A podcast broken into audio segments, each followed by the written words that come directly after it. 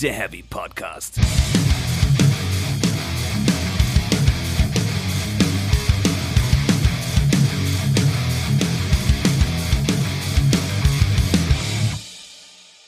Herzlich willkommen zu Folge 106 von Speak Metal, der Heavy Podcast. Hallo Welt, hallo Stefan. Hallo Jasper, hallo liebe Menschleins da draußen. Stefan, wusstest du, dass viele Fahrstühle größer sind, als man denkt? Äh, äh, wie äh, definiere größer?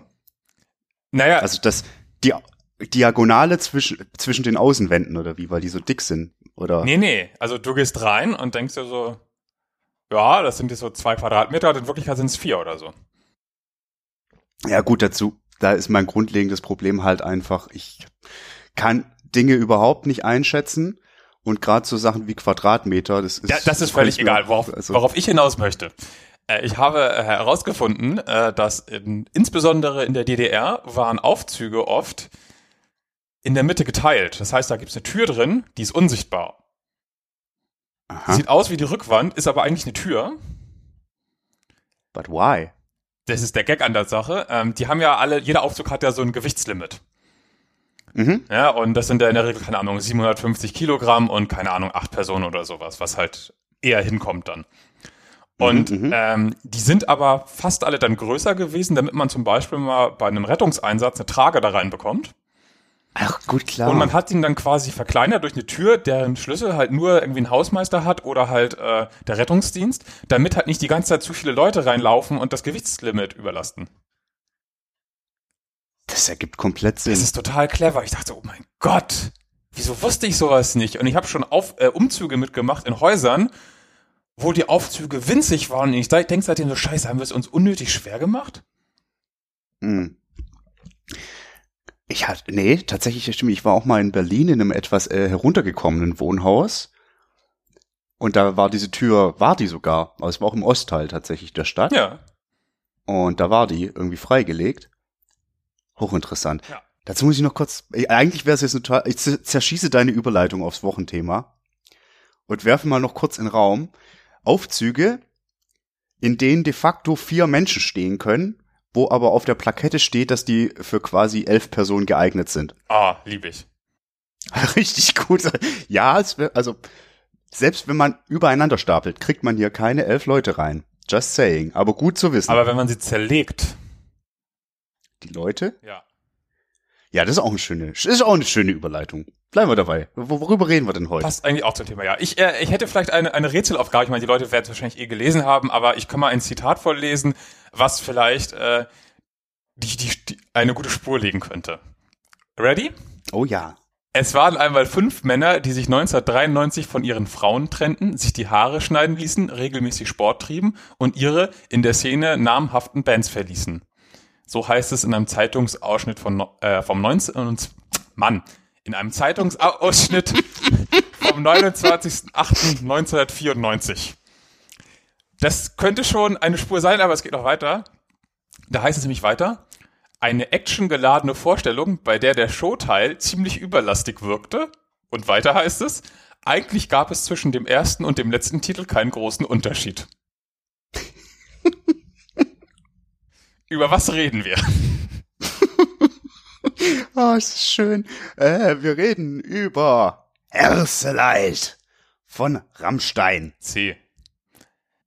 The Debütalbum der sechs Menschen, die ihre Freundin verließen, sich die Haare schnitten, viel Sport machten, um dann langweilige Musik mit überkandidelter Show zu machen. Fünf. Oh, oh, oh. Fünf. Fünf? Ja, also, Kann ich äh, zählen? Doch, also es waren schon sechs, aber das mit dem äh, Haare schneiden von den Frauen trennen und so, das waren fünf, weil einer von denen war ja gar nicht in einer namhaften Band vorher, der konnte sich also auch nicht von einer namhaften Band äh, ver- trennen, zum Beispiel. Du Korinthenkacker. Naja, das, so fing mein Zitat Ja. auf einmal an. Es waren einmal fünf Männer. Ja, okay. Und der andere hat Körbe geflochten. Das halte ich übrigens auch für eine Legende. Ich nicht. nee, tatsächlich nicht. Aber ja, wir reden von, von über Herzeleid, erschien am 24.09.1995, feiert also 25-jähriges Jubiläum, das Album. Und ganz Ja. frisch wurde ein Remaster angekündigt, habe ich gesehen, für den 4.12.2020. Genau, genau. Und das ist, äh, das fand ich relativ dankbar. Wir hatten uns auf das Thema geeinigt, weil es standen durchaus andere, auch Jubiläen noch zur Debatte. Ähm, aber wir hatten uns auf dieses Jubiläum geeinigt, bevor dieses Re-Dingens da, dieses Reissue announced wurde. Und das kam mir sehr pässlich, weil es klang jetzt für mich so, als ob du das da, da auch drüber gestolpert wärst, aber die äh, quasi die Homepage zur Pre-Order. Voll schön, oder? Ja, richtig. Okay, bist also nicht da auch drüber gestolpert, ja. beziehungsweise hingewiesen. Äh, ja. Die Homepage, beziehungsweise sie ist äh, quasi, äh, wie, wie heißt es nochmal hier? Website. Website, genau. Website hier zum Herzeleid Reissue ist so, wie man, also wie ich mir vorstellen könnte, dass 1995 das Internet aussah.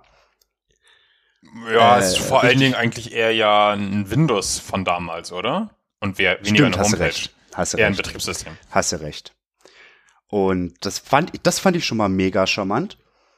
Dann habe ich mich kurz gefragt, Snake gibt's zwar schon länger, aber das berühmte Snake auf den Nokia-Telefonen kam meines Wissens nach erst 97 raus. Aber man kann auf dieser Seite Snake spielen. Mit äh, Rammstein äh, Logo als Snake-Elemente. Fand ich auch sehr schön. Genau, und man muss die Blume vom Cover quasi fressen. Genau. Aber am allerschönsten an der ganzen Geschichte fand ich, dass tatsächlich da auch äh, Pressebelege oder Presseausschnitte aus der damaligen Zeit, also aus den Jahren 94, 95 und 96 hinterlegt waren, Mhm. weil das nämlich genauso ein bisschen der Frage zuspielte, mit der ich mich dem Ganzen nähern wollte, nämlich wie kam das dam damals eigentlich an? Also wie, wie, wie war, also wie wurde das aufgenommen? Weil ich muss ja echt so sagen, ich habe so gar keinen Bezug zu den 90ern. So überhaupt nicht, da war ich Kind. Ja, wir waren beide definitiv zu jung für das Album, also auf mehrerlei Art. ja, richtig. Richtig. Um, und ja, ich wollte mal gucken, ob man da irgendwie schlauer wird. Tatsächlich so richtig viel schlauer bin ich daraus nicht geworden, aber dazu kommt vielleicht später. ja, aber es sind spannende Sachen drin. Hast du das Passwort knacken können? Nee, hat, hatte ich mir auch gefragt. Ich dachte, ist das vielleicht was für die äh, Liebe ist für alle da Gemeinde? Nee, von denen habe ich auch ein paar Kommentare gelesen, dass die irgendwie ihre persönlichen Passwörter eingegeben haben oder ihre Mitgliedsnummern und so und sind da auch nicht reingekommen. Also bis jetzt ist das Passwort offenbar ungeknackt, zumindest hat es noch keiner so verteilt, dass man es lesen könnte. Vielleicht wurde alles gelöscht, wo das Passwort drin steht, das kann natürlich auch sein. Mhm. Ähm, ich habe auch mal in den Quellcode gelinst, ob man es da einfach umgehen kann, aber so ganz einfach Nee, nee. wurde es dann auch nicht. Nee, nee, nee. Leider nicht, aber äh, kommt vielleicht dann noch. Also vielleicht ist es einfach nur ein Gag und es gibt gar keinen Zugang. Wer weiß. Na, wer weiß. Oder vielleicht, keine Ahnung. Ja, also ich habe auch in den Quelltext geguckt, ob ich mal bei diesen ganzen Pressebelege waren so ein paar dabei, die kannst du einfach nicht lesen, nicht mal mit der Bildschirmlupe. Ob man da irgendwie über Umwege direkt an die PDFs kommt, das hat auch nicht geklappt. Oh, das hat geklappt. Oh, doch, das hat Hat geklappt. es? Hat es. Okay. Da sind sogar welche bei, die du äh, nicht in der Übersicht findest. Die findest du nur, nur im Quellcode. Hä? Mhm.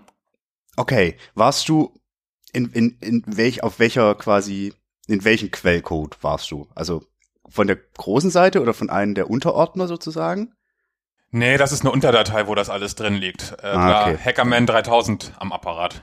Mega, mega. Ah, gut. Dann hast du mir da, glaube ich, was voraus. We will see, weil leider so, so also da waren schon interessante Sachen drin. Ähm, aber es wiederholt sich auch sehr stark, muss man sagen. Ja, total, total.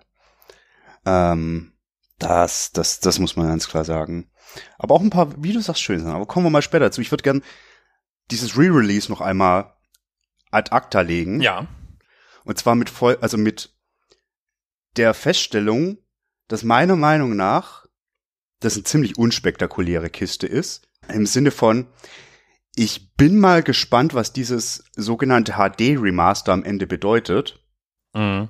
Ob das irgendwie irgendeine Art von Mehrwert hat oder ob das, ich glaube es nicht bei der Band, oder ob das sowas wie bei In Flames jetzt mit Clayman wird. Was ja mal komplett nach hinten losging. Also die Band war ja berichten zufolge gerade in Frankreich in einem Studio. Mhm. Ähm, ich kann mir schon vorstellen, dass mehr an äh, dem Zeug gemacht wurde. Wir werden sehen, wir werden sehen. Aber bisher ist es ja, also das, also jetzt aktuell ist ja das Kaufargument eigentlich wirklich nur HD-Remaster. Und es gibt irgendwie eine Splatter-Vinyl für viel zu viel Geld, wo ich mir denke, boah, braucht keine Sau. Also wirklich nicht. wenn das jetzt soundtechnisch irgendwie, ne? Aber dazu werden wir auch noch kommen. Ich sehe keinen Grund für ein HD-Remaster. Ja, also ich, ich, ich könnte mir vorstellen, also ähm, da kommen wir vielleicht bei den Songs nochmal zu. Es gab ja noch diverse Songs, die verworfen wurden, diverse Songs, die anders waren ursprünglich mal. Äh, vielleicht gibt's da ja noch dann quasi eine ausführlichere Version, wo das alles ja, mit aber das würdest du doch, wenn du das Ding in die Pre-Order gibst und das haben die jetzt nicht erst jetzt sein. beschlossen. Ja, genau. Die haben nicht jetzt erst beschlossen, och, irgendwie haben wir Pandemie und alles scheiße, machen wir so eine Reissue. Das ist schon viel länger geplant, deswegen. Klar. Gucken wir mal. Ja.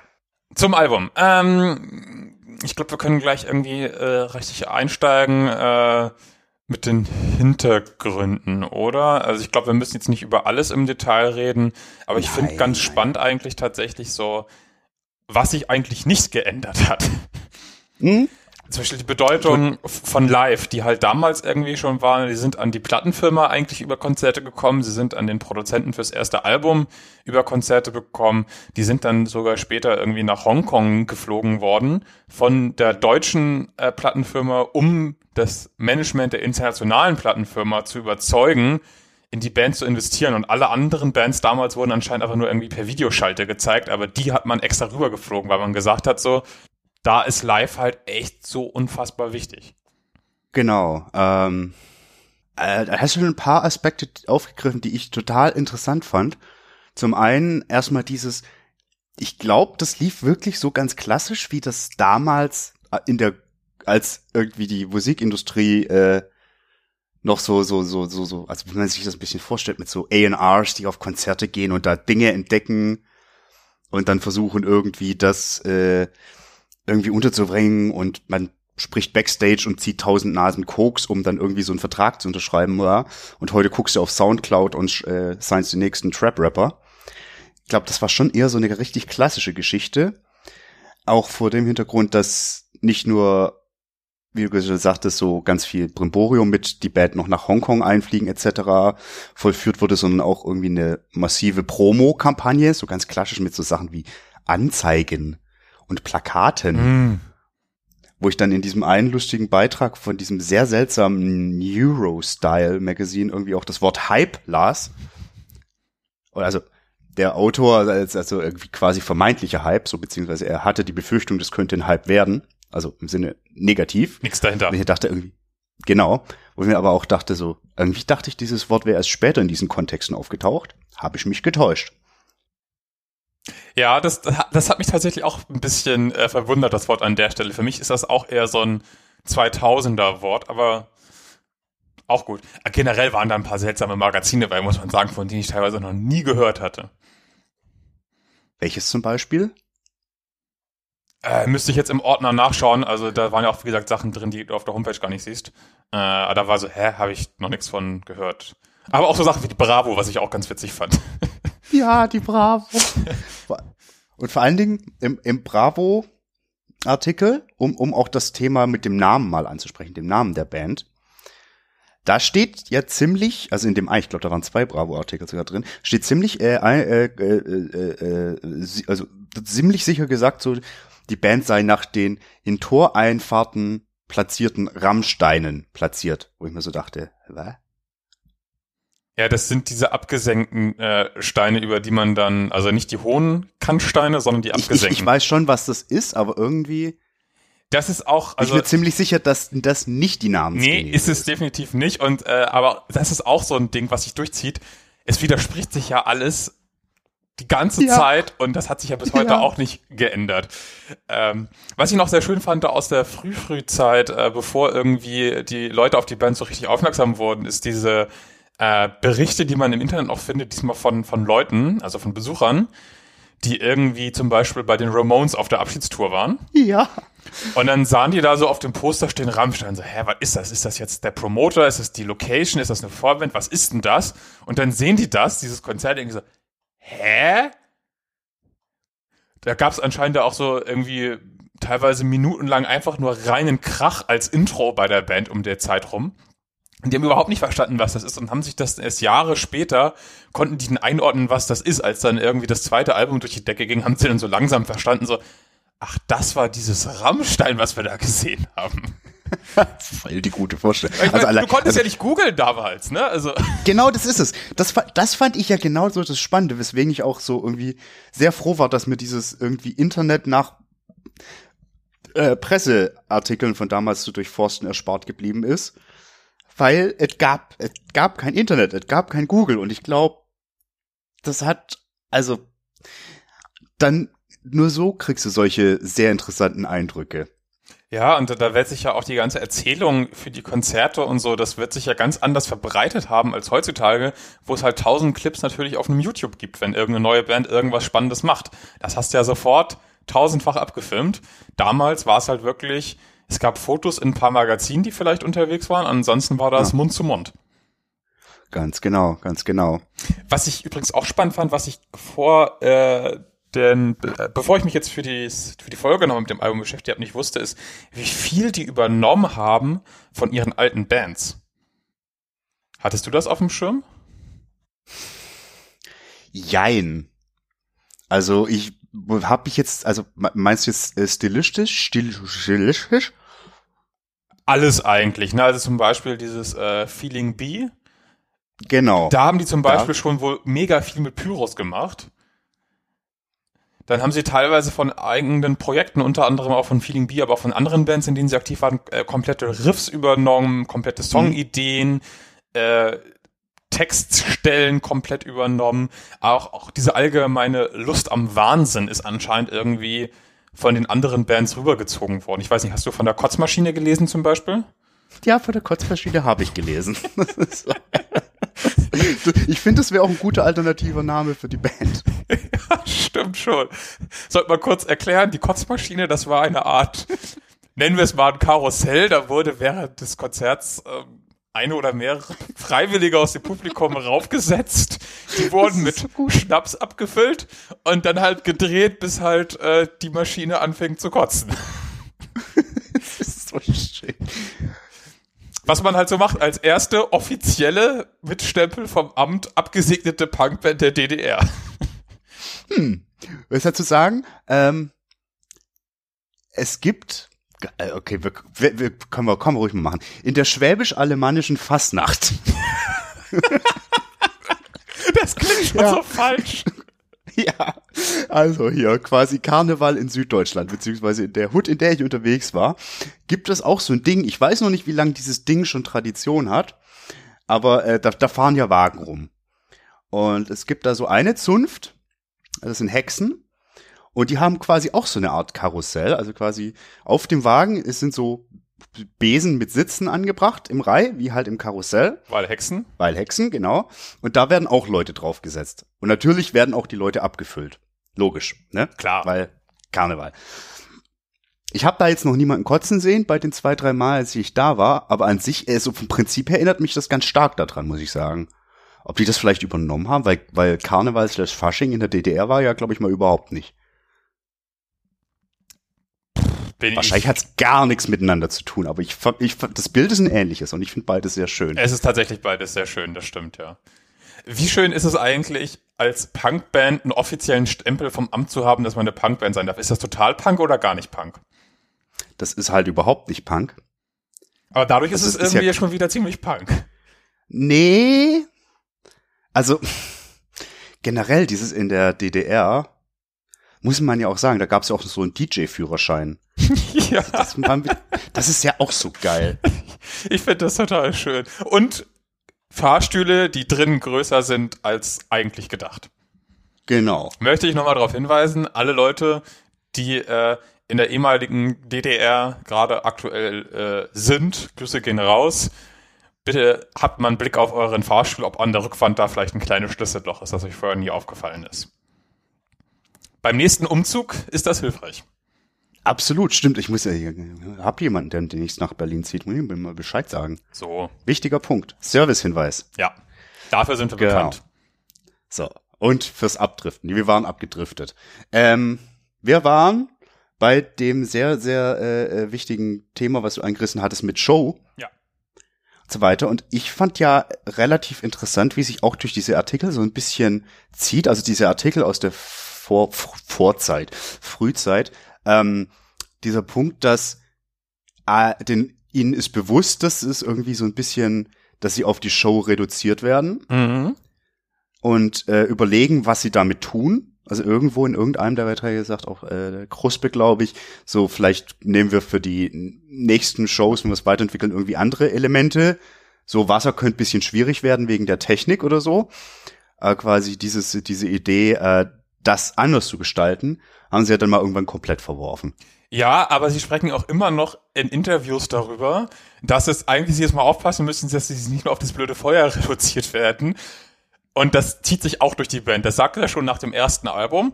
Das sagte er aber auch nach dem letzten Album noch. Ja, stimmt. Und irgendwie, da sind sie jetzt halt schon gefangen, ist einfach so. Ähm, ich find's auch total geil, wenn man jetzt mal, es gibt da äh, für die Band sehr tiefgehende ähm, Aufzeichnungen zu ungefähr jedem einzelnen Konzert, das sie jemals gespielt haben, weil es genügend Fans gibt, die auf jedem Konzert irgendwann mal waren.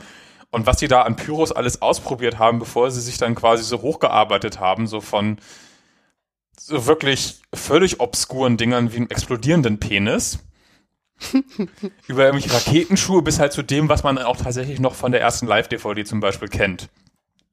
Aber die haben da teilweise auch manche Sachen nur für ein Konzert genommen. Dann gab es auch Geschichten wie, äh, anfangs haben sie irgendwie mit tatsächlich Benzinkanistern einfach gearbeitet und dann ist auch mal Benzin ins Publikum geflossen und Leute haben gebrannt und so und völlig wild. Naja, naja, jetzt übertreiben. Es, es war von einem Rock, der mal rannte, rannte die Rede. Nee, es gibt auch äh, zum Beispiel bei dem, ähm, das war zum Beispiel bei dieser zweiten Aufzeichnung Lichtspielhaus.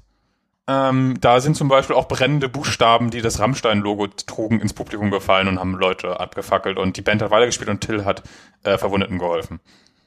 Oh, das, ja, okay. Also ging schon noch ein bisschen, bisschen tiefer rein. Und wie gesagt, Benzin, das ins Publikum läuft und plötzlich brennt und so, hatten die auch. Das war, das und auch ganz Metal. geil, äh, was ich ganz geil fand, die Idee, so Eisblöcke zwischen Band und Publikum, die langsam geschmolzen sind durch die Flammen. Das fand ich ziemlich cool, die Idee. Das ist halt richtig gut. Ja, weil dann hast du erstmal auch diesen Das- geilen Nebel dadurch und so. Eben. Das ist schon, Schon schon richtig ablaufen lassen. ziemlich schöne Idee, wenn das Wasser halt dann vernünftig abläuft, genau. Ja, aber tatsächlich mit am spannendsten, also wir werden auch noch über die Songs reden, aber ich meine, die kennt halt wirklich jeder, denke ich mal. Größtenteils bestimmt. Ähm, aber das ganze mediale Thema fand ich total spannend, zum Beispiel die Interviews, die sie gegeben haben. Ja. Willst du das erzählen? Ja, äh, also ich glaube äh, vor allem das, er- also quasi das, das große Interview zum, zum Debütalbum. Also ich rede von der Kinosituation. Genau. Ja. Kino, du sagst es schon. Hat die Band in einem, also hat die Band die äh, Journalisten und Journalistinnen wahrscheinlich in, in, in einem Kino empfangen, in irgendwo in Berlin, wie hieß es, Big Pump oder irgendwie sowas. Ähm, und der Kniff war, dass die Band quasi vorne saß, so im Halbdunkel, In den Reihen, die- in den Zuschauerreihen. in den Zuschauer rein und die ähm, die äh, Presse quasi im Scheinwerferlicht. Genau, die, muss, die mussten auf die Bühne, also auf die, was halt im Kino eine Bühne ist, halt vor die Leinwand. Auf der Leinwand lief auch irgendwie ein altes DDR-Märchen, eine Verfilmung. Und ähm, ja, die, die Journalisten waren halt die, die im Rampenlicht standen. Total schöne Idee. Ja, und auch, also ist dann auch diese, der, der Aspekt dahinter so irgendwie, ja, irgendwie eigentlich sind Fragen viel spannender als Antworten. Ist irgendwie so ein Zitat, das ich da irgendwo gesehen hatte, was ich total gut fand. Ja.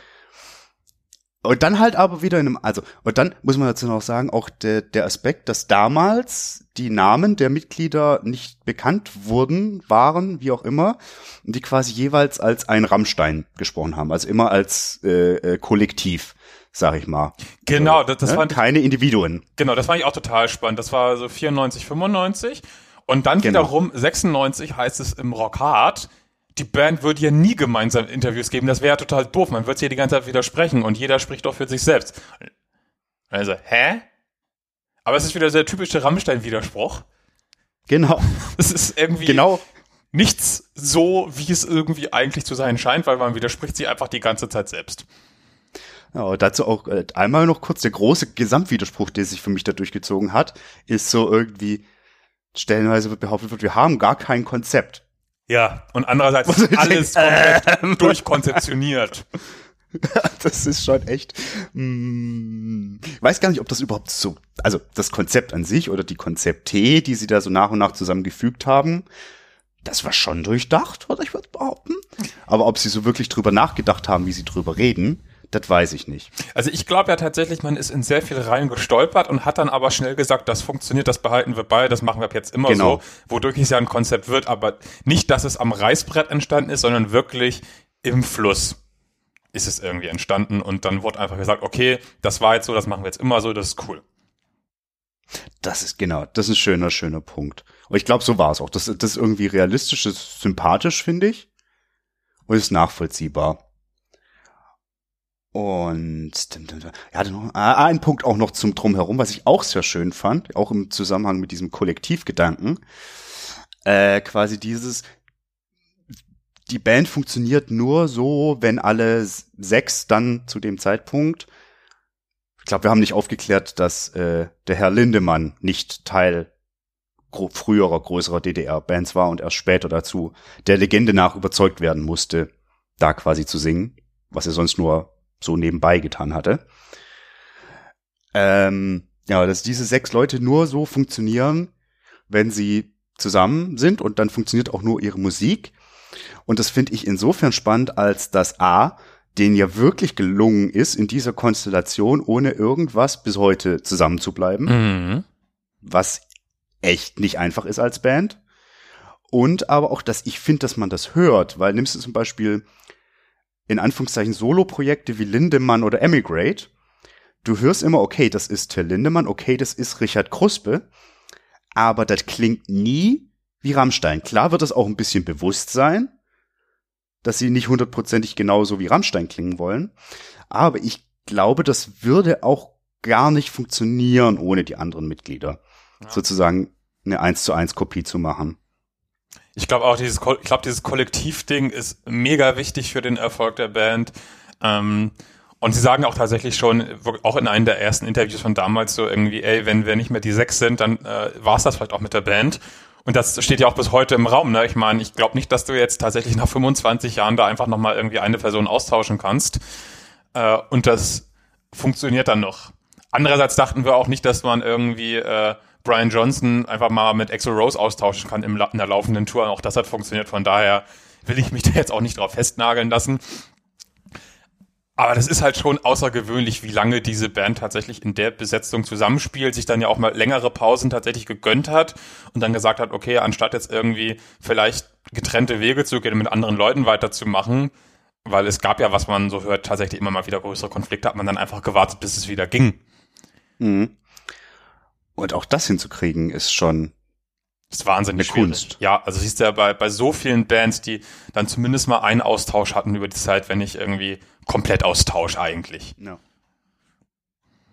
Selbst bei stabilen, bei eigentlich stabilen Bands, ne, ähm, gab es genügend Wechsel. so. Hast du noch irgendwas Spannendes aus der Medienseite? Ich hatte gehofft, dass ich irgendwie ein paar richtig schön äh, provokative Zitate finde, aber ich habe nur ein richtig schönes gefunden eigentlich. Ähm, sprichst du vom flammenden Inferno der Dummheit? Ich spreche vom Südkurier. Ja, das ist das, das, dessen Überschrift ist doch die, das flammende Inferno der Dummheit. Ich, ich fand aber da eigentlich den letzten Satz viel schöner. Äh, Rammstein sind vermutlich keine Rechtsradikalen, sondern nur kreuzdumm. Also für mich war das, ich, also das Schönste in diesem Beitrag, das ist quasi der einzig so richtig negative.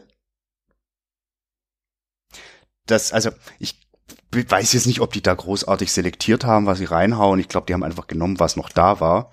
Ähm, aber der spielt halt schon so die quasi die Klaviatur durch, was der Band, wieso man die Band doof finden kann Mhm. oder also bald, ne, polarisieren mäßig und dann geht es irgendwie ganz drum, ich finde schön, dass das Wort Kasperle-Theater fällt. Ja. ähm, und halt wie viel äh, Bohai das ist und halt irgendwie halt bisschen äh, äh, Ge- Geisterbahn, bla bla bla, aber irgendwie wenig Inhalt. Und dann halt echt in diesem letzten Absatz geht's dann auf einmal irgendwie und dafür dafür bekommt auch äh, die Band auch Applaus äh, von Rechten und bla bla bla. Und äh, die sind wahrscheinlich nicht rechts, aber halt irgendwie dumm. Und ich habe hier das ist so wo kommt das in dem Kontext auf einmal her? Weil im ganzen, in dieser ganzen äh, Nacherzählung von diesem Auftritt im, im Kulturladen in Konstanz ist es nie Thema und dann auf einmal da so am Ende noch so reingeknallt, so Ja, kontextlos, weil auch der Artikel macht auch nicht auf, warum die Band irgendwie da anschlussfähig sein könnte. an rechts, also so gar nicht. Und dann wird das dann noch so rangeschlonzt. Irgendwie. Und das ganz, ganz, ganz Spannende ist ja, dass das irgendwie heute noch ganz ähnlich funktioniert. Irgendwie Mhm. der Großteil der Medien kommt inzwischen anders aus, aber ein paar versuchen es immer noch irgendwie mit reinzudrücken, dass da irgendwas fishy sein könnte, ohne es in irgendeiner Form belegen zu können. Aber es muss da drinstehen, weil das weiß man ja. Ja, und es klickt natürlich gut. Genau, ja. Exakt.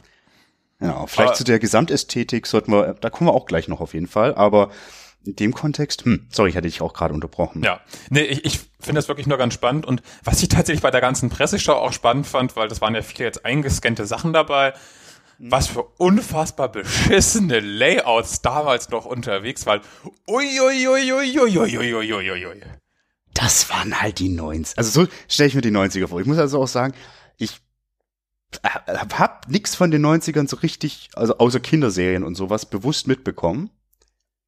Aber irgendwie finde ich alles kacke. Aber auch also, diese, diese so, Bildunterschriften sind auch so geil. Also ich meine, von der Bravo erwartet man das noch, dass da darunter steht irgendwie äh, Frauenschwarm, äh, Mädchenschwarm, Entschuldigung, Mädchenschwarm Till Ja. Lindemann, das erwartet man noch.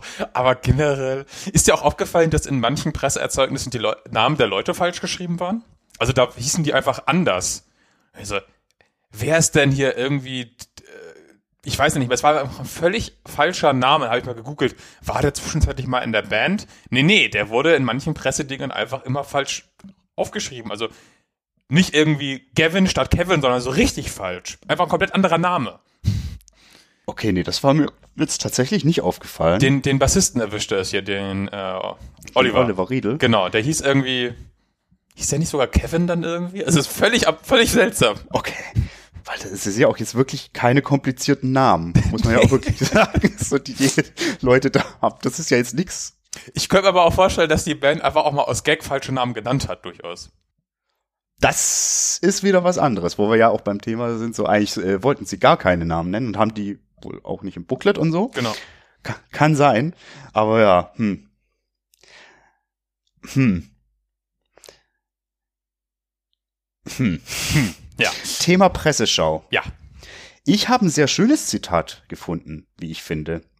Hau aus. Es war aus, vom äh, Metal Hammer 1996. Hau aus. Das ist jetzt einfach.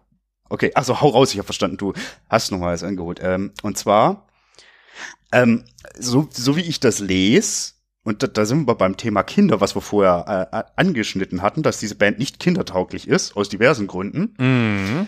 Aber hier in diesem Metal Hammer Beitrag von damals heißt es irgendwie, dass ziemlich viele Kinder bei den Shows wären. Das hat mich auch irritiert, ja.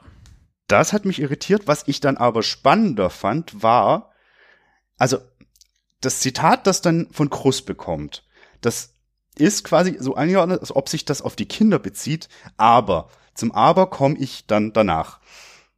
Ich denke auch dauernd, darüber nach, was unsere Ak- Attraktivität für die ausmacht. Vielleicht liegt es daran, dass wir von den musikalischen Stilelementen her eine sehr einfach zu verstehende Band sind.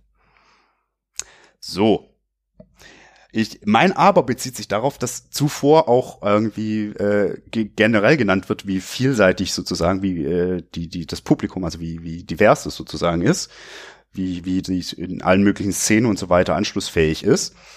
Und ich dachte mir bei dem Zitat, okay, es scheint sich auf die Kinder zu beziehen, aber jetzt seien wir doch mal ehrlich, das gilt für die ganze Band. Das ist, das ist das ein ganz wichtiger Aspekt, warum diese Band so populär ist. Ja, und sie wurden ja Prove auch, me wrong. ja, und sie wurden ja auch ganz gezielt äh, bei ganz verschiedenen Bands auf Vorband, äh, als Vorband auf Tour geschickt damals, ne, wo das auf den ersten Blick gar nicht reinpasst. Wir hatten schon die Ramones, aber da waren ja noch diverse andere dabei.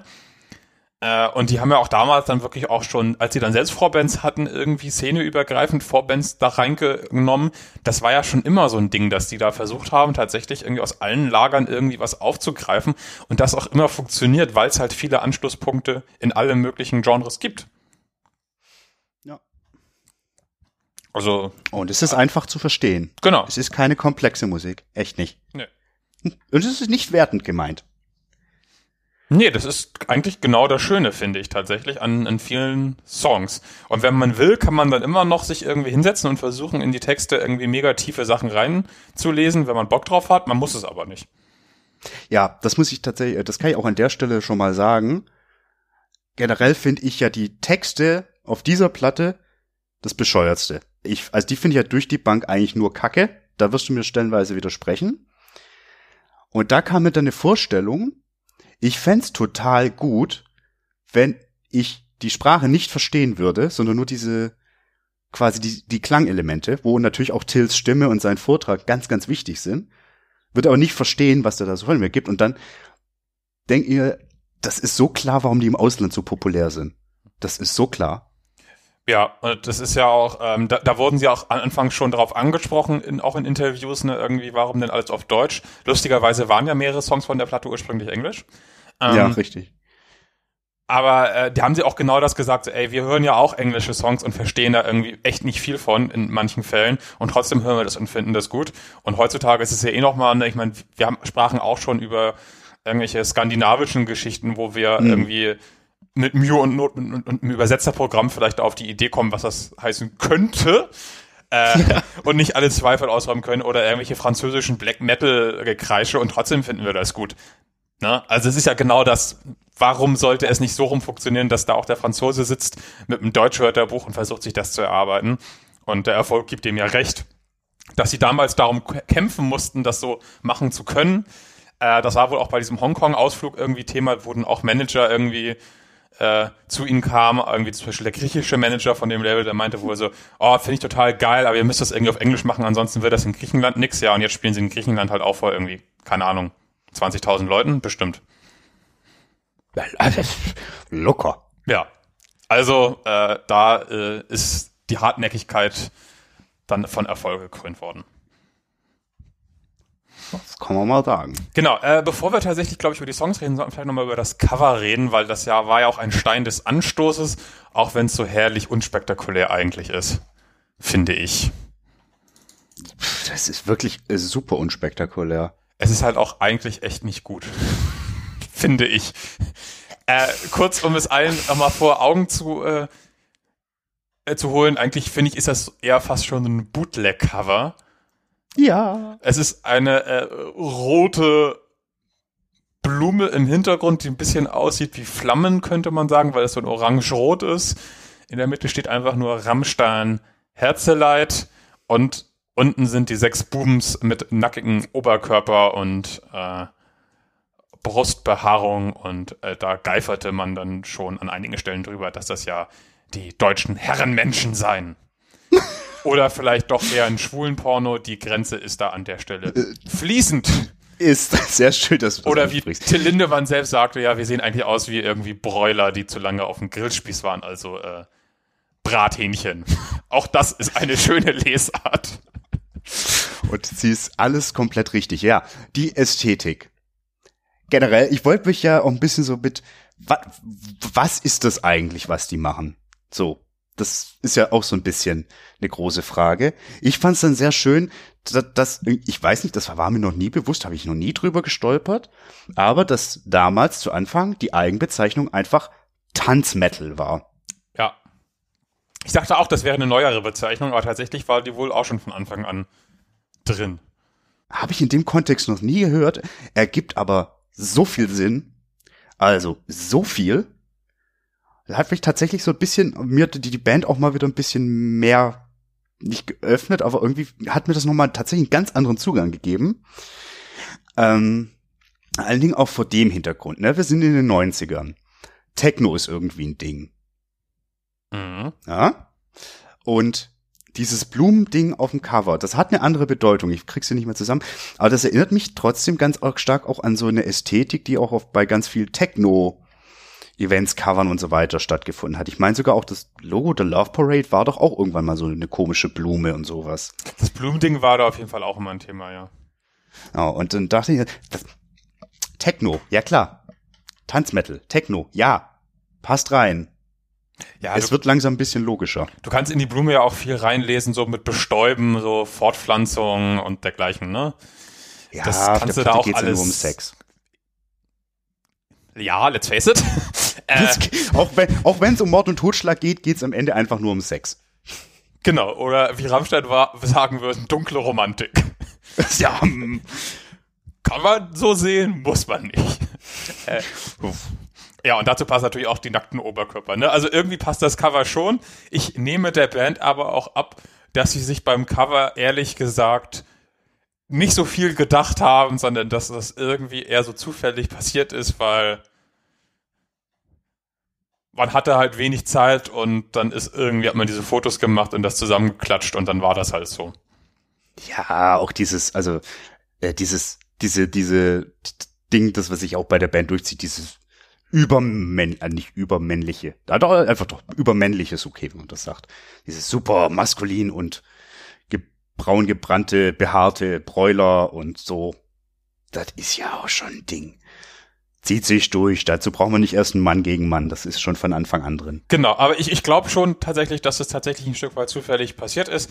Weil ja. zum Beispiel auch das, ähm, das deutsche Label, dieses äh, Motor Music, Motor, ja. wurde zum Beispiel auch halt erst in dem Jahr oder in dem Jahr davor gegründet. Das heißt, es war jetzt auch nicht so, dass es da irgendwie schon die perfekt eingespielten äh, Teams gab und das alles absolute Vollprofis waren, sondern das war halt alles noch dabei, sich zu finden und das dann halt auch mal eher irgendwie was ein bisschen zufällig passiert und dann einfach genommen wird, kann ich mir tatsächlich gut vorstellen. Auch dieses Hin und Her bei der Albumproduktion irgendwie mit dann doch noch hier irgendwie woanders hin und so äh, nach den Sternen gegriffen und dann doch die kleinere Lösung am Ende genommen.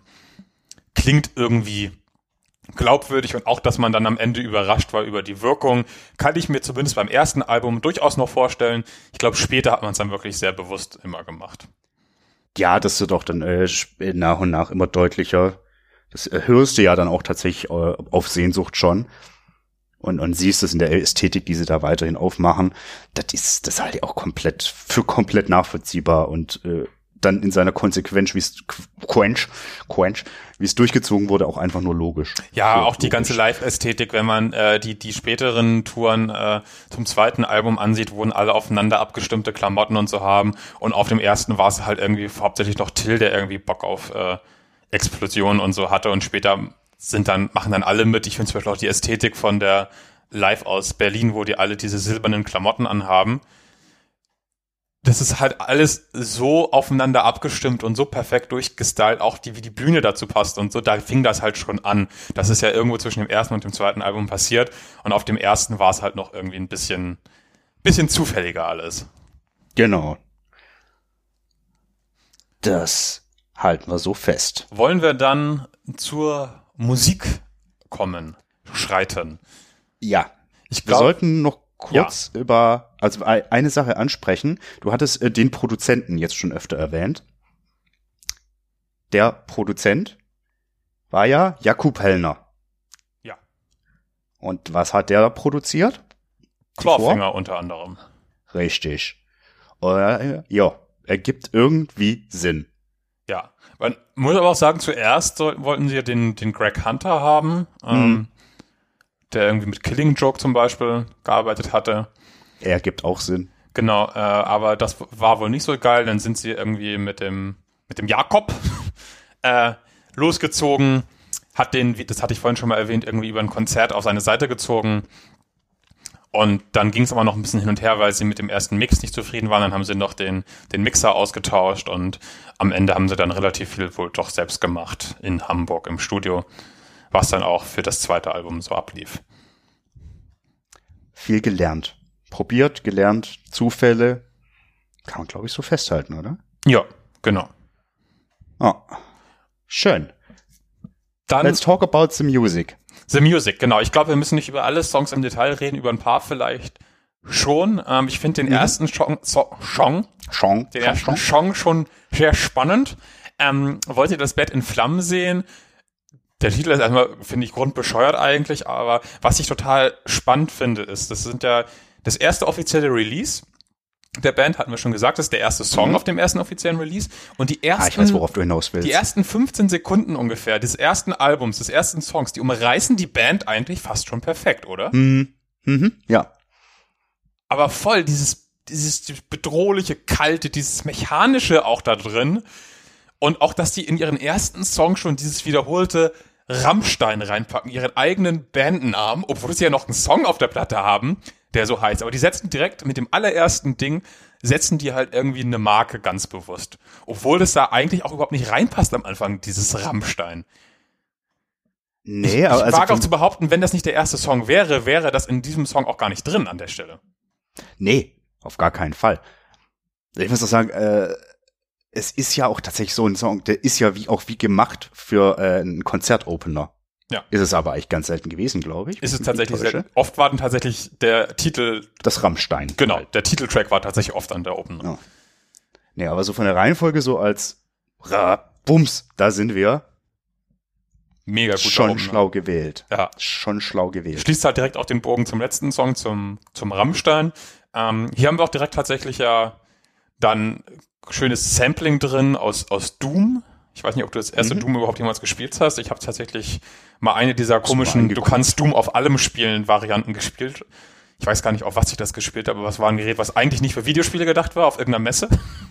auf dem Toaster. Wir einigen uns auf dem Wahrscheinlich Toaster. auf einem Toaster. Inzwischen geht's auch auf Toastern, genau. Ja, eigentlich setzt das wirklich schon direkt so eine geile Duftmarke, greift auch direkt eine Vorband auf. Ne? Dieses Sex ist eine Schlacht, Liebe ist Krieg stammt auch irgendwie aus äh, von einem, einem Song von der Vorband von Rammstein, war damals aber noch auf Englisch.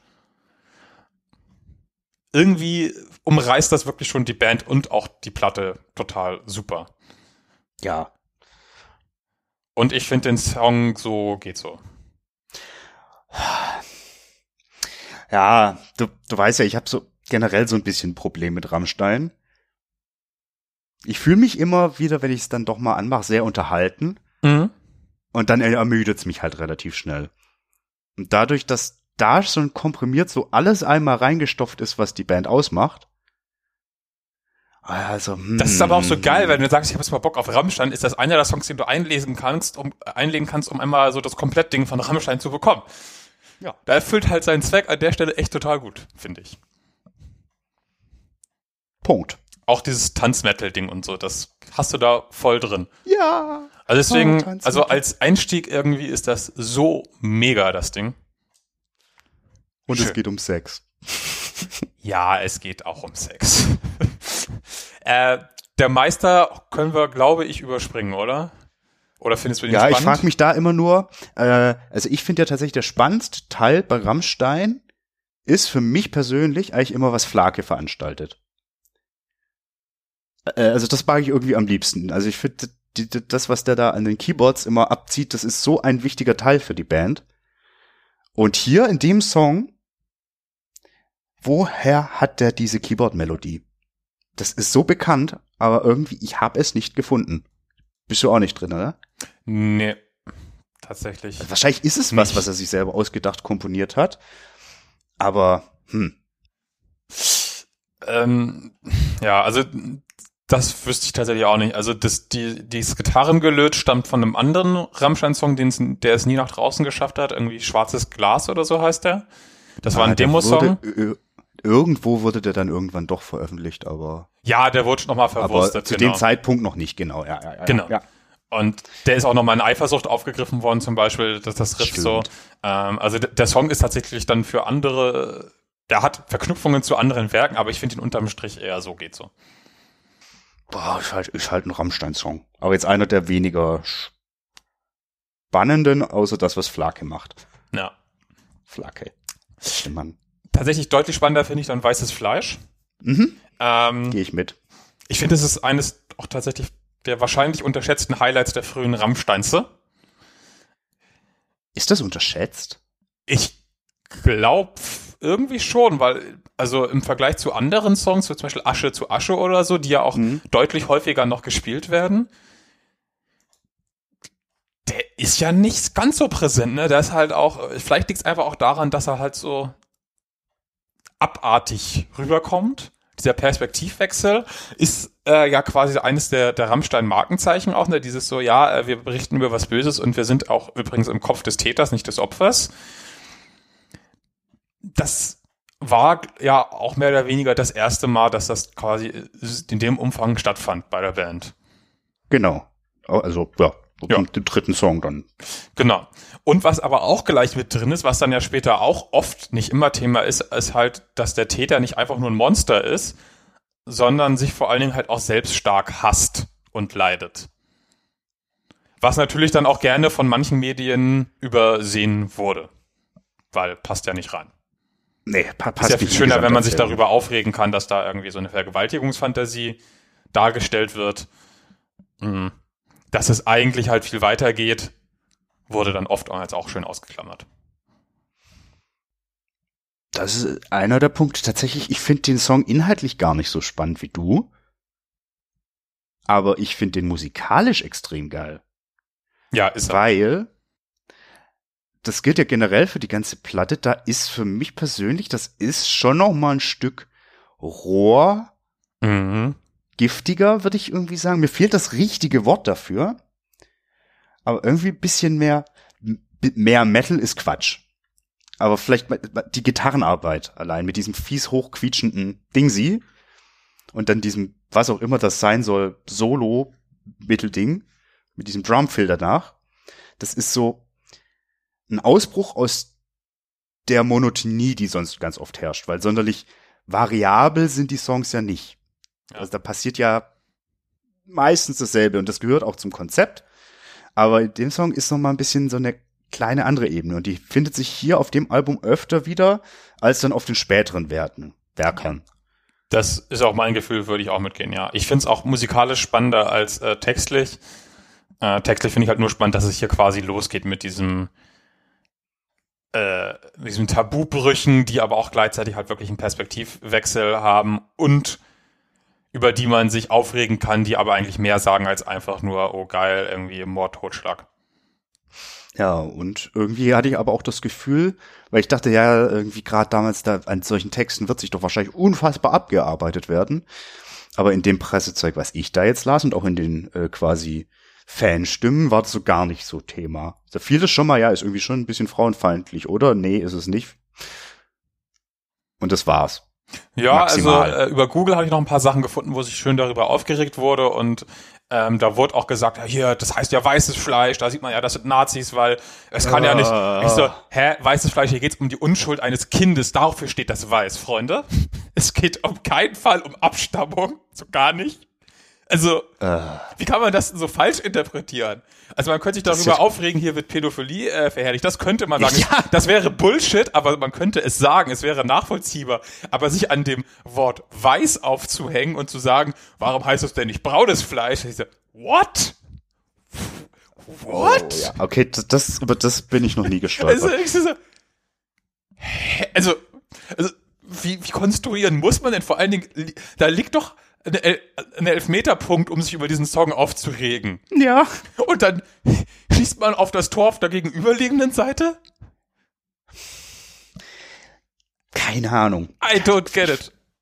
Verstehe ich nicht, verstehe ich nicht. Und auch mit dem Album verstehe ich auch nicht, woher diese, diese, generell diese Rechts, dieser vermeintliche Rechtsdings kommt. Ja, sehr deutsch alles.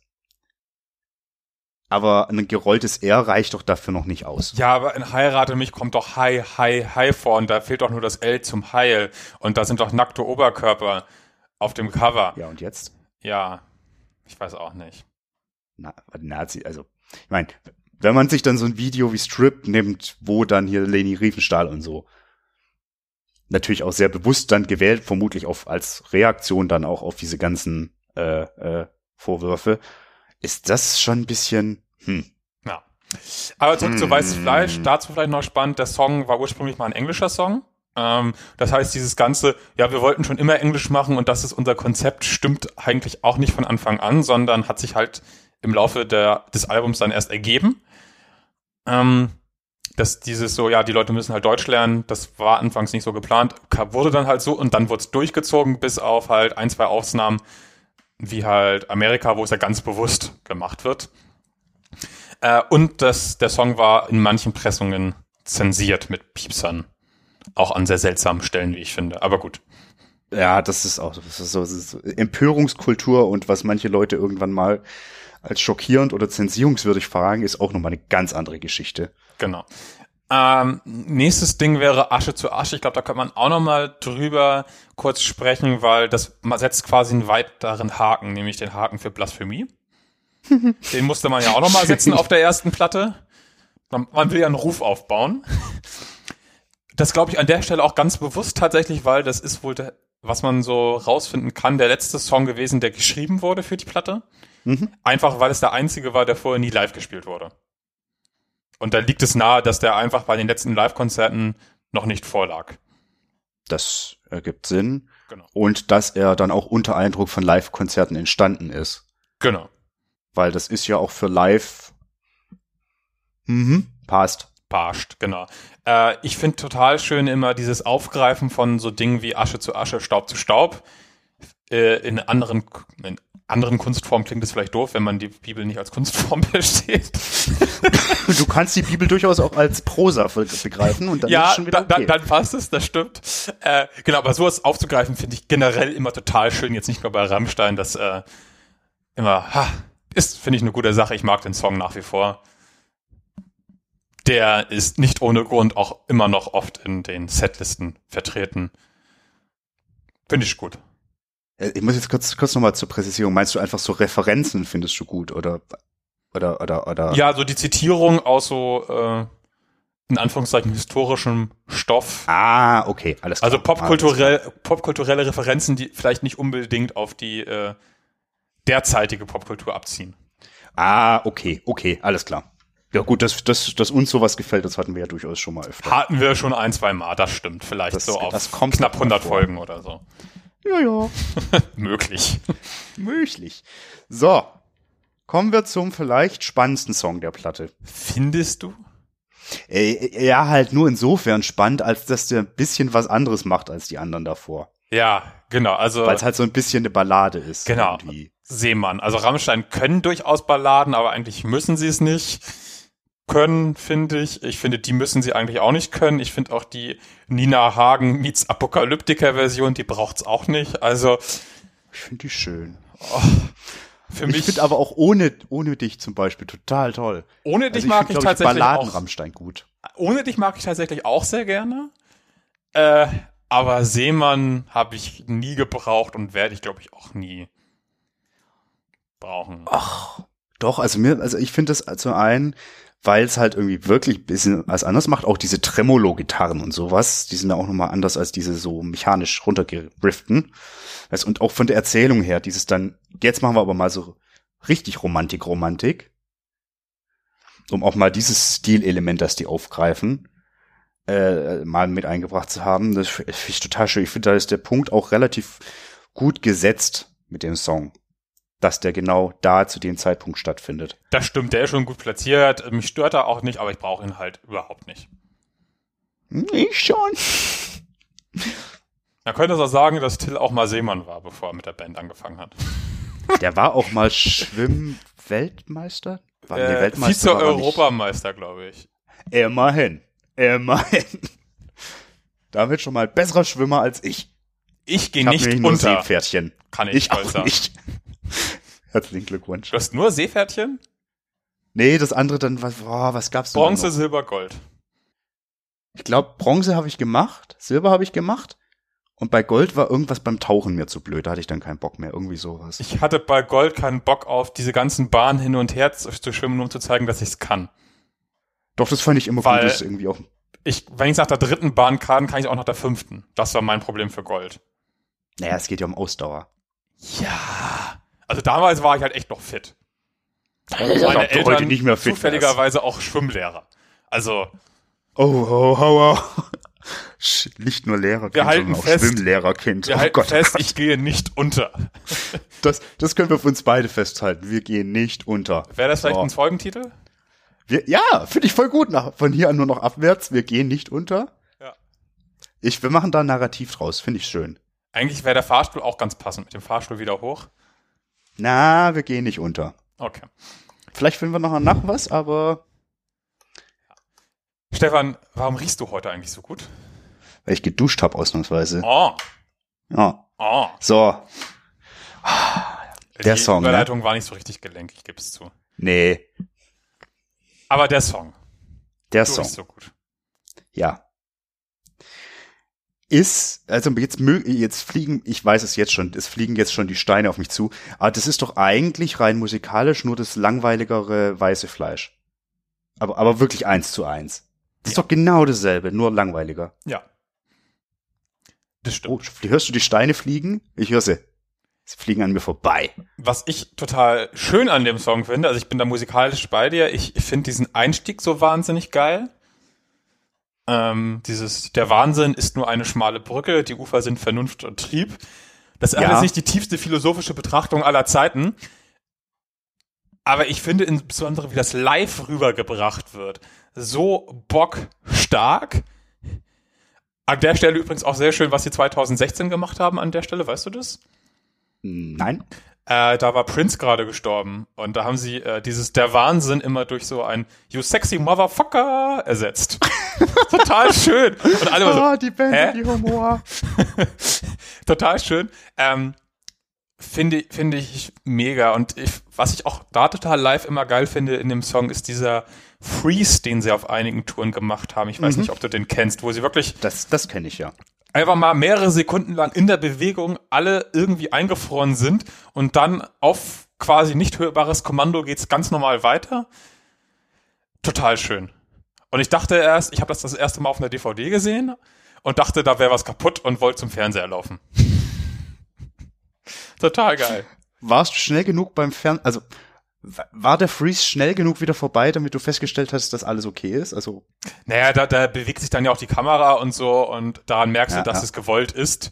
Aber erst steht auch die Kamera und du hörst halt auch nur einen stehenden Keyboard-Ton, der gedrückt wird. ja, ja, ja. Und aber dann bewegt sich die Kamera und dann ist klar und das Publikum verändert halt sich halt auch in ihrer Reaktion darauf, was sie sehen, weil die brauchten halt auch die Reaktionssekunde so, hä? Ach so?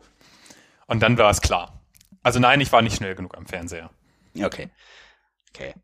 Ich, äh, das äh, für mich der beste Moment in dem ganzen Song ist der, wo ich immer, immer noch herzlich lachen muss. Was meinst du, welcher das ist? Komme ich gerade nicht drauf, vielleicht stimme ich aber ein, wenn du es Ein sagst. blindes Kind, das vorwärts kriecht, weil es seine Mutter riecht. Ey, come on, was ist das denn? ja, Also ich find's einfach nur witzig. Und bei, das ist ja auch das aber bei Schlimme bei der Hundewelpen Band. ist Du- das so. Die haben die Äuglein zu und finden ihre Mama durch den Geruch. Und dann Es geht gibt's hier um lecker Milch. Das ist ja das Schlimme, du weißt nie, also, nein, also um Hundewelpen geht's hier nicht. Kannst du mir erzählen, was du willst. Du weißt aber nie, was die Band selbst ernst meint oder nicht. Das ist das Fiese und Schöne dran. Right. Weil, also ich, also ich glaube eigentlich auch, dass sich so ein Till Lindemann ins Fäustchen gelacht hat, als er diese Zeile geschrieben hat. Ja, Kann ich mir eigentlich nicht anders vorstellen. das glaube ich auch, ja. Übrigens auch ein Song, der ursprünglich mal auf Englisch stattfinden sollte. You smell so good. Das, Das weiß wird ich. gleich wieder viel beschissener, wenn man es auf Englisch macht. You smell so good. Das stimmt, ja. Weil, Es- also White Flash würde ja funktionieren, Ja. aber you smell so good. You are smelling fine, eh? Yes. Did Yes, you take a yes. shower today? Oh. Oh. Ja, also ich Ja. finde den Song immer noch wahnsinnig charmant. Ich finde den vor allem live wahnsinnig stark. Äh, ob man da jetzt irgendwie äh, die, die, die, die äh, Dichtkunst in das Allerhöchste loben muss, weiß ich nicht, aber es ist, ist auf jeden Fall mal ein bisschen äh, schöner geschrieben als viele andere Dinge, die man Ja, so das stimmt. Es lesen kann. also, es, ich ich finde es wirklich nicht besser, aber es merkt ist ein bisschen mehr, also ein bisschen elaborierter. ja, das es malt halt Wort. schöne Bilder. So, Ja. Bilder malen kann er, ja. kann er. Hat er. Kann er, kann er, kann er. Körbe flechten und Bilder malen. Und schwimmen. Und schnell schwimmen. Ja. Und Sachen brennen. Und brennend in der Gegend rumstehen. Das stimmt. Muss man auch können. Ja. Genau. Ähm, das alte Leid wäre für mich wieder eher so ein Kandidat für relativ schnell überspringen. Ich finde das Hallo Hallo ganz nett. Ja. Hast du gelesen, was Hallo. es damit auf sich hat? Nö.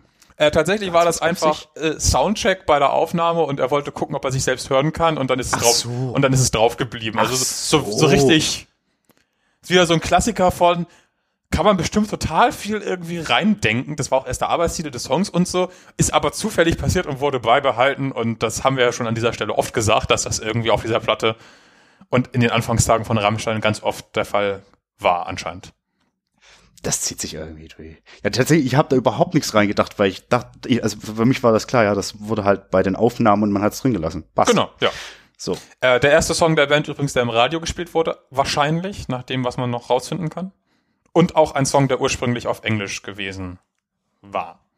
Was für ein Radio hat wohl Rammstein gespielt? Äh, Sekunde. Ja, äh, schm schm schmeißt der, der, der Ding an. Ich muss nur den, das zur richtigen Stelle scrollen. Äh, in der Show Sixpack auf der Station NRJ, was auch immer das Energy? Energy. ist. Jetzt das heutige Radio Energy, das glaube ich eigentlich. Safe. Ja, das in Deutschland war, ja klar.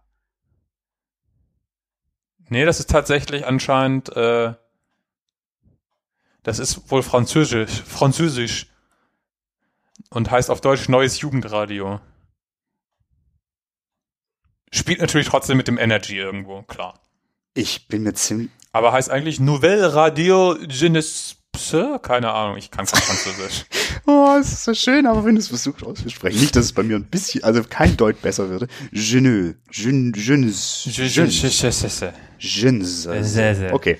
Ja, reicht auch mit dem Song. Heirate mich. Finde ich auch irgendwie streichbar. Mm, Lass uns nachher dazu kommen, warum er es nicht ist. Inhaltlich, hm, Ich naja, dazu nur den Fun, Nekrophilie. Fun Fact, dass das Riff aus einer Band stammt, äh, in der nur der, der Paul und der Flake waren. Äh, die Magdalene Keibel-Kombo.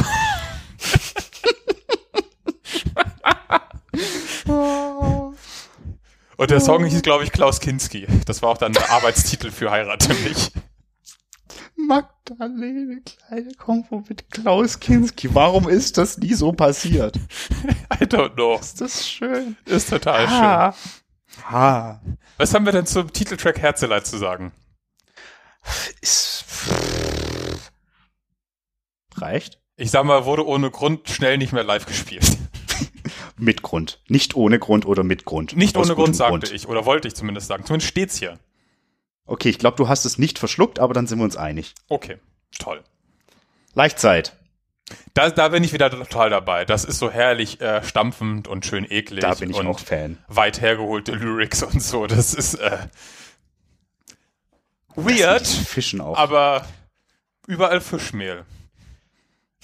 Ja, Milch. Sicher? Das ist nicht sicher? Ich meine ja. Ist aber auch egal. Es ich gibt stimme beides dir, tatsächlich.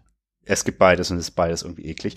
Äh, ich stimme dir aber zu, das stampft so schön und so weiter. Und da ist auch ein Ding, was ich gern in die Shownotes packen würde, was ich mir im Zuge dessen mal angeguckt habe, so unter dem Stichwort Tanzmetal äh, vom Bizarre Festival 1996. Gibt's äh, ist quasi gibt's einiges äh, auf YouTube, aber vor allen Dingen auch die Version äh, die, die, die quasi Leichtzeit und da sieht man einmal so schön wie drei Leute dazu so schön abhotten. Mhm. So richtig no 90s-mäßig abhotten. Das ist so super. Und es zeigt, das ist halt auch wieder, ja, Tanzmetal. Das muss man, man kann es intellektualisieren, das geht aber meistens in die Hose. Aber vielleicht kann man auch einfach sehen, das ist Tanzmetal. Ja. Das ist generell bei den äh, frühen Rammstein Live-Aufnahmen ist viel mehr Dancy Dancy als Ja. später, wo vor allen Dingen viel mitgebrüllt wird. Ja, und auch die Show ist ja, also war noch nicht ganz so wild explosiv. Da glaube ich, zum Intro war immer der Wow. brennende Till. Ah, da Und gab's dann irgendwann die schon, Raketengeschichten. da, da gab's schon echt viele Sachen und ganz viel Ausprobiererei und Ja, das schon, aber ist nicht so, jeder Song bekommt irgendwie seinen Effekt gedöns, sondern ab und zu spielt man halt auch als Tanzkapelle auf. das stimmt, ja, genau. Und das ist halt da in dem Video die, auch so. Und Die, das ist die, sehr die, schön. die weirden Flake-Dances gab's damals halt tatsächlich auch schon. Ja, ich glaube, der war auch, da, das ist auch einfach der witzigste von den allen. Ja. Das ist so super. Auch, was ich auch ganz geil finde, auch dieses ganze, äh, wir sagen nichts und am Ende gibt's die Verbeugung oder den Kniefall gab's damals schon. Das finde ich irgendwie alles echt total geil, dass sich das so durchgezogen hat. Schön. So. Jetzt sind wir wieder ein Stück abge... Äh, äh, Nee, das, das, das gehört schon alles zusammen. okay, wir haben aber noch den letzten Song, den, den Titelsong der Band, Rammstein. Äh, der ist natürlich auch völlig albern macht zu behaupten, dass der Name hätte nichts mit dem Flugunglück zu tun, weil basically erzählen sie einen Teil davon nach. Dann irgendwie hat man das bewusst oder weniger unbewusst falsch geschrieben. Hier, weil. Genau, also ich, ich kann mir durchaus vorstellen, weil du gesagt, du konntest damals nicht googeln, dass du es dann einfach Stimmt. nur so halb mitbekommen hattest. Du hattest vielleicht irgendwie so dreieinhalb Zeitungsartikel dazu gelesen. Äh, wenn du aber nicht auf der Ecke gewohnt hast, war es dann vielleicht in den lokalen Medien auch nicht mehr so das Thema. Und dann wurde es vielleicht aber, wenn dann auch falsch geschrieben? Auch sehr gut möglich, weil auch der Redakteur konnte das ja nicht googeln, sondern es hat sich halt dann irgendwie vor allen Dingen, mhm. vielleicht kam es auch öfters mal im Radio, da konntest du erst recht keinen Unterschied festmachen. Mhm. Mhm. Ähm, sollte tatsächlich ursprünglich auch der Albumname werden. Habe ich dann noch gelesen. Was auch irgendwie naheliegend ist, ist ja bei vielen Bands so. Also hätte auch mehr Sinn ergeben als Herzeleid. Ja, weil irgendwie Herzeleid ist schon, nee, es geht nicht um Herzeleid, es geht um Penisleid, wenn überhaupt. Wird oft verwechselt. Bei, bei denen schon. Ja, genau. ähm, ist tatsächlich auch der erste Song, den die Band geschrieben hat und das war dann auch so, äh, habe ich in irgendeinem Interview gelesen, so, ja, wir brauchen ja, äh, wir brauchten irgendeinen Namen, um das zu beschreiben, weil ich konnte nicht immer sagen, ich gehe mit denen da Musik machen, sondern ich gehe halt mit Musik machen. Und das war, weil das der erste Song war, der stand, wurde das dann halt, ja, ich gehe mit Rammstein, ich gehe zu Rammstein zur Probe. So ist das, was ich äh, gelesen, ich habe, gibt viele Sachen dazu, ne? du hattest es davon auch schon erzählt mit den blöden Steinen an der Straße. Ja, aber das, das finde ich, Quatsch. ist irgendwie so naheliegend zu sagen, so ja, äh, man hat halt angefangen irgendwie zusammen Musik zu machen, man hat einen ersten Song geschrieben, der drehte sich um dieses Flugding und dann war es naheliegend dann auch zu sagen, wenn man über die Band gesprochen hat, als es nur diesen einen Song erstmal gab, ja, das ist halt Rammstein und dass es dann hängen geblieben ist. Finde ich irgendwie total nachvollziehbare ja. Herleitung vollkommen. Dass der Name dann mega einfach auch für so ein deutsches Gerumse passt. Das ist irgendwo wird denen dann irgendwie im zweiten Schritt wahrscheinlich aufgefallen sein. Ja. Könnte ich mir gut vorstellen. Und ja. So haben wie wir bei, das Ding. Genau, wie bei allem, was wir irgendwie gesagt hatten, so äh, wurde dann schnell für gut befunden und beibehalten. Glaube ich auch wirklich, dass es so war. Und weißt du, was ich an dem Song richtig, richtig gut finde? No. Die erste Zeile. Also beziehungsweise die ersten zwei, muss man sagen. Dieses Rammstein, ein Mensch brennt. Punkt. Was halt das sowohl. Ist schon krass. Ja, und das passt halt sowohl wunderbar halt auf die Band einfach selbst, als auch einfach auf diesen Zwischenfall da, oder dieses Unglück. Ja. Das ist schon. Und es könnte halt auch irgendwie viel rüber. Also ich meine, dieser Satz, das ist so pff, nicht schlecht, Herr Specht. Ja. Gott, sorry dafür, Gott. Nicht Aber ist so. Ist so. Muss dich jetzt ja. nicht verschämen, weil ist einfach so. Ja, aber nicht schlecht, Herr Specht, dafür sollte man sich schämen. Naja. Ja, Rammstein.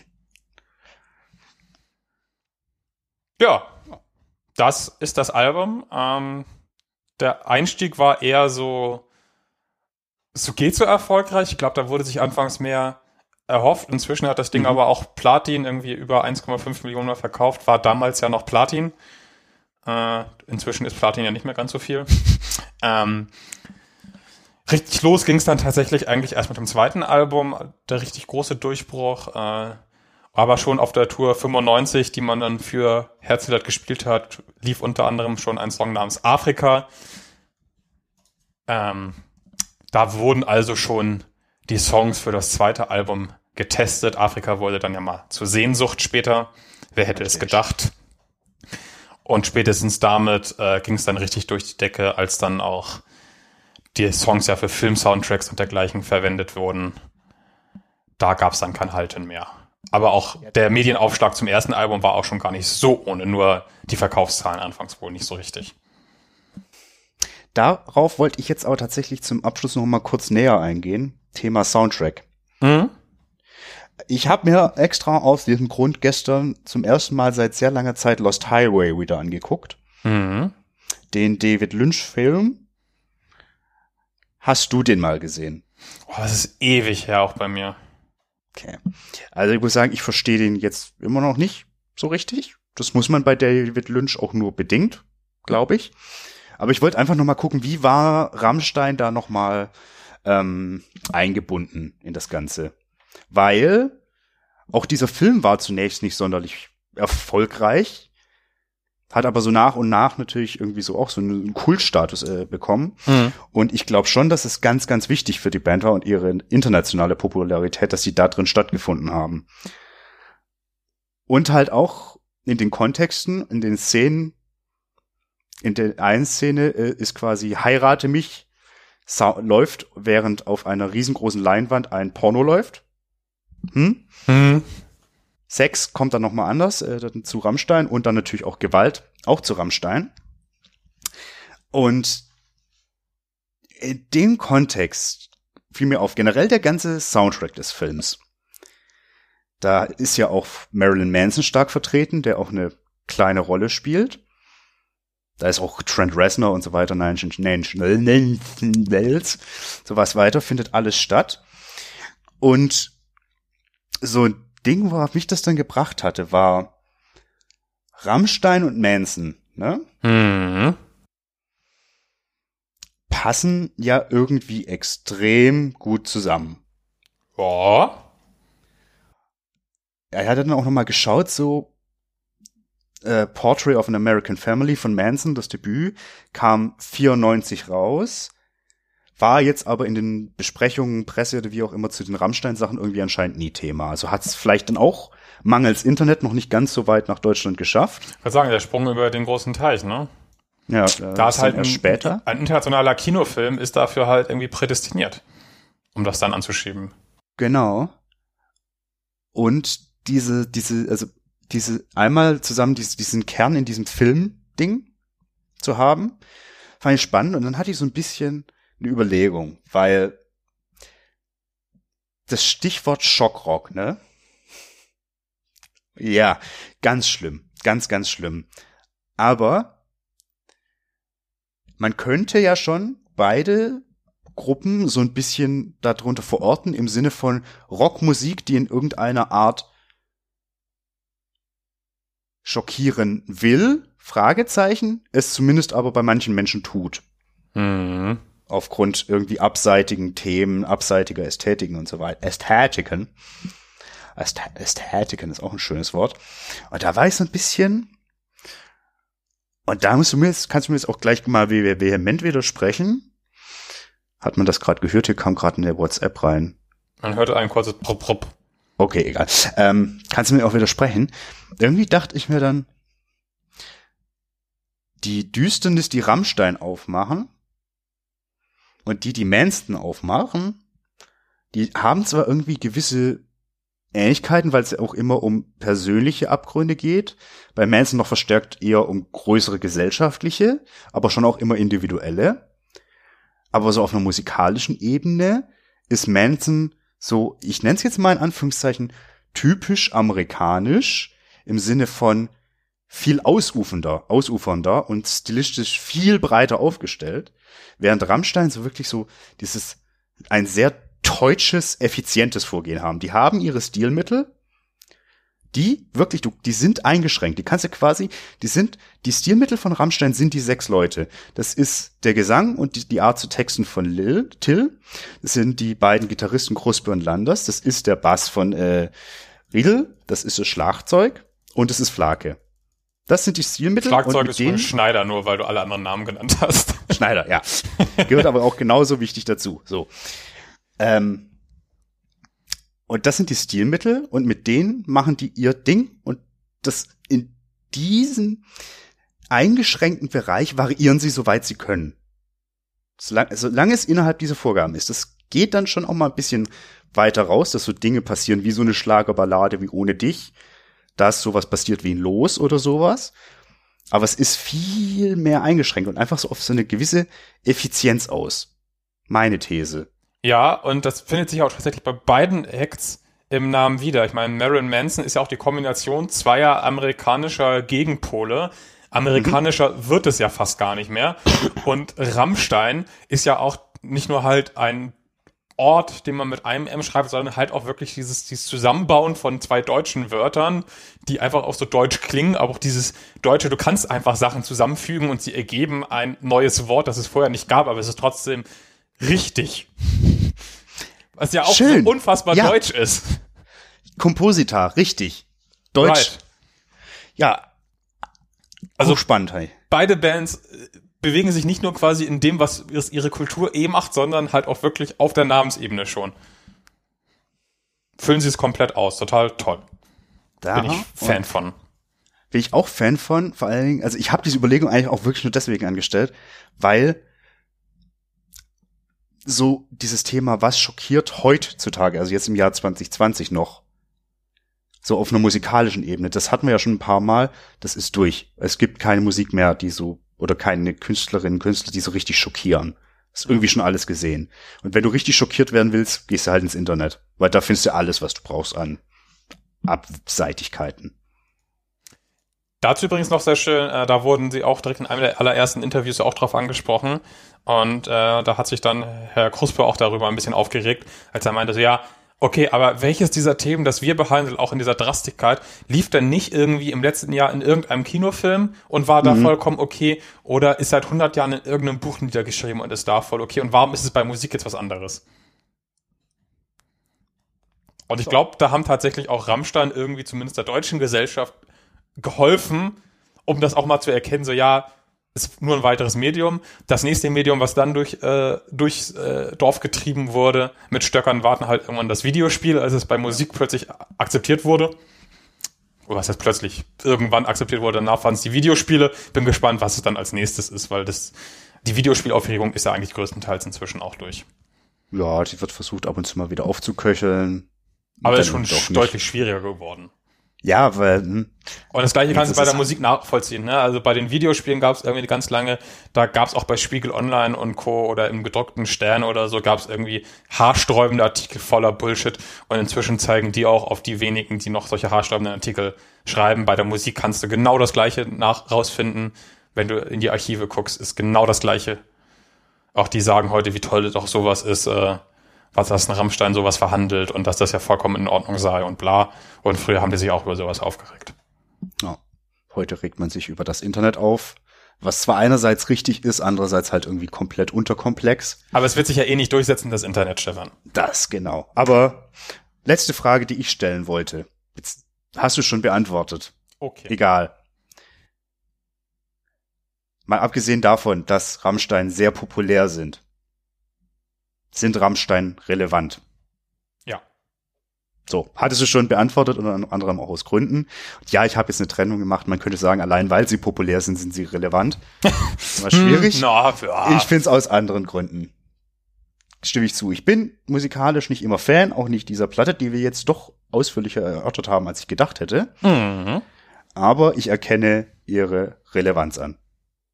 Punkt. Unstreitbar. Ich glaube, das ist auch ein ganz guter äh, Rauschmeister, weil ich muss jetzt auch gleich los. Aber ähm, ich will ähm, noch Dinge auf die Playlist packen. Das machen wir ganz schnell. Ganz schnell okay. los. Los. Äh, ich fange mit offensichtlichen Dingen an. Ja. Ich fange an mit meinem liebsten Rammstein-Song. Haha. Ich will wieder Radio auf der Playlist haben. Okay. Okay, vor allen Dingen einfach auch vor dem Hintergrund, weil im Video ja so schön ist, wir senden Tanzmusik. Dann würde ich gern draufpacken von Feeling B alles ist so un, un, un, un, un, un, unheimlich. Hast du es mal angehört? Mhm. Ähm, einfach, weil das Wort Dufte so super ist und das sehr oft da drin vorkommt, aber auch, weil man einfach so ein typisches Flake-Keyboard-Ding hört. So zum Thema, wie die Stilmittel und so weiter ähm, aufgegriffen haben. Ich möchte aber, dass alle, die das äh, hören, sich mit Schnapsfeuer auf ein Kinderkarussell setzen. Ja. Und äh, Beweisvideos schicken. Ja. Okay. Clips or it didn't happen. Dann würde ich gern, weil Lost Highway von Manson den für diesen Soundtrack geschriebenen Song Apple of Sodom draufpacken. Mhm. Außerdem würde ich gern was von Nina Hagen draufpacken. Oh Gott, Wieso nein. Nina Hagen? Die hat weil, damals auch öfter mal Vorband gemacht und so. Richtig, zum einen das und die rollt auch das R. Das war ja auch so ein Ding bei der ist es, da war das nie ein großes Problem, dass die durchaus eine sehr deutsche Aussprache gepflegt hat. Natürlich aus anderen Gründen, weil die ne, Ästhetik. Ne? Aber ich bin über den Song Where's the Party gestolpert. Kennst du den? Nein. Der ist so unfassbar geil. Der ist so, wie er klingt und der gehört in jede gute Metal-Playlist. Warum? Ja, sag Weil warum. Lemmy drauf ist. Oh Gott. Oh ja. Und es klingt oh. wie ein Stück aus der Rocky Horror Picture Show. Oh, ich bin Fan. Ist, aber oh, eins zu eins, hört ihr das an? Rocky. Horror Picture Show, die ja auch übrigens dieses Jahr mit dem gestrigen Tag 45 Jahre seit der US-Erstaufführung feierte. Wupp, wupp. Und zu allerletzt, über die Band bin ich gestolpert, weil ich mich ein bisschen Richtung Schockrock bewegt habe und mal geguckt habe, was da drunter lief. Sagte die Band Lucifer's Friend was? Mhm. Mir sagte die auch nichts, sind aber aus Hamburg, waren, sich, haben sich in den 70ern gegründet, zunächst als Asterix, was ich total schön fand. Der Sänger äh, John Lawton war dann später bei äh, unter anderem Uriah Heep, also nicht das Schlechteste. Und die sind fucking geil. Die machen so richtig schön 70er Hardrock mit Tendenz Richtung Heavy Metal, bisschen Krautrock ist drin und so weiter. Richtig geiles Zeug, noch nie von gehört. Und deswegen kommt noch Toxic Shadows von denen auf die Playlist. Und dann habe ich genug zugemüllt. Okay, ich würde nur gerne ein, eine Videohausaufgabe mitgeben, hat eigentlich mit dem Rest auch gar nichts zu tun, aber ich bin mal wieder drüber gestolpert. Ähm, ich glaube, wir sind uns einig, dass äh, A Place for My Head einer der besten Linkin Park Songs ist, oder? Äh, oh, lieb ich. Ja. So, und dann guckt euch bitte alle mal auf YouTube, ich habe es ewig nicht mehr gemacht gehabt, aber ich hatte das damals schon mal geguckt, äh, die äh, Live-Version aus Texas an, das Video. Wie dieser Mensch da leidet und sich da reinsteigert in dieses Lied, der Chester, das ist so unfassbar großes Tennis, auch so schmerzhaft mit anzusehen, weil wie man sieht, wie er da jede Zeile fühlt. Das ist so krass. Da soll noch mal einer irgendwie mit hier Sellout und so. Und da merkt man eigentlich mal, was die Mucke eigentlich für diesen Menschen äh, bedeutet hat. Das ist so krass. Egal, wie man die, ob man die Band mag oder nicht, aber das sollte man sich mal angucken. Das ist schon, ui. Als ich das das letzte Mal geguckt hatte, da äh, weilte er noch unter den Lebenden. Unter den heutigen Eindrücken ist das noch mal ganz anders. Ah, ja. Ich finde, wir sollten uns ohnehin mal ein bisschen mehr en Detail der Band widmen. Oh ja. Machen wir Das Album hat auch Jubiläum, oder? Ah, irgendwas war da. Äh, wieder kommt, glaube ich, auch so ein Special-Dings. Die- Können wir ja mal gucken. Ja, ich glaube 20 Jahre oder so kann das sein. Das kommt auf jeden Fall hin. 2000, kommt hin. Was, ein Jahr vorher? Aber nee, das ist 20 Nee, Jahre, ich das glaube könnte 2000, warte mal. hinkommen. Hybride Theorie. Äh, Live-Recherche. Ja, ja, klar. 24. Äh, Oktober 2000. Bitte. Ja, guck mal, in einem Monat widmen wir uns Linkin Park. Habe ich jetzt schon Bock drauf. Ich auch. Ich habe jetzt auch Bock auf äh, äh, fertig machen, weil ich muss wirklich dringend weg. Stefan, ich sag dir vielen Dank fürs Mitsabbeln und Mithören und Mitrecherchieren. Liebe Menschen da draußen, schön, dass ihr wieder dabei wart, seid oder neu dabei seid. Äh, ich hoffe, ihr seid auch Spaß und wir hören uns nächste Woche wieder. Danke. Jasper out. Tschö. Ah, Ich muss auf den Outro-Knopf drücken.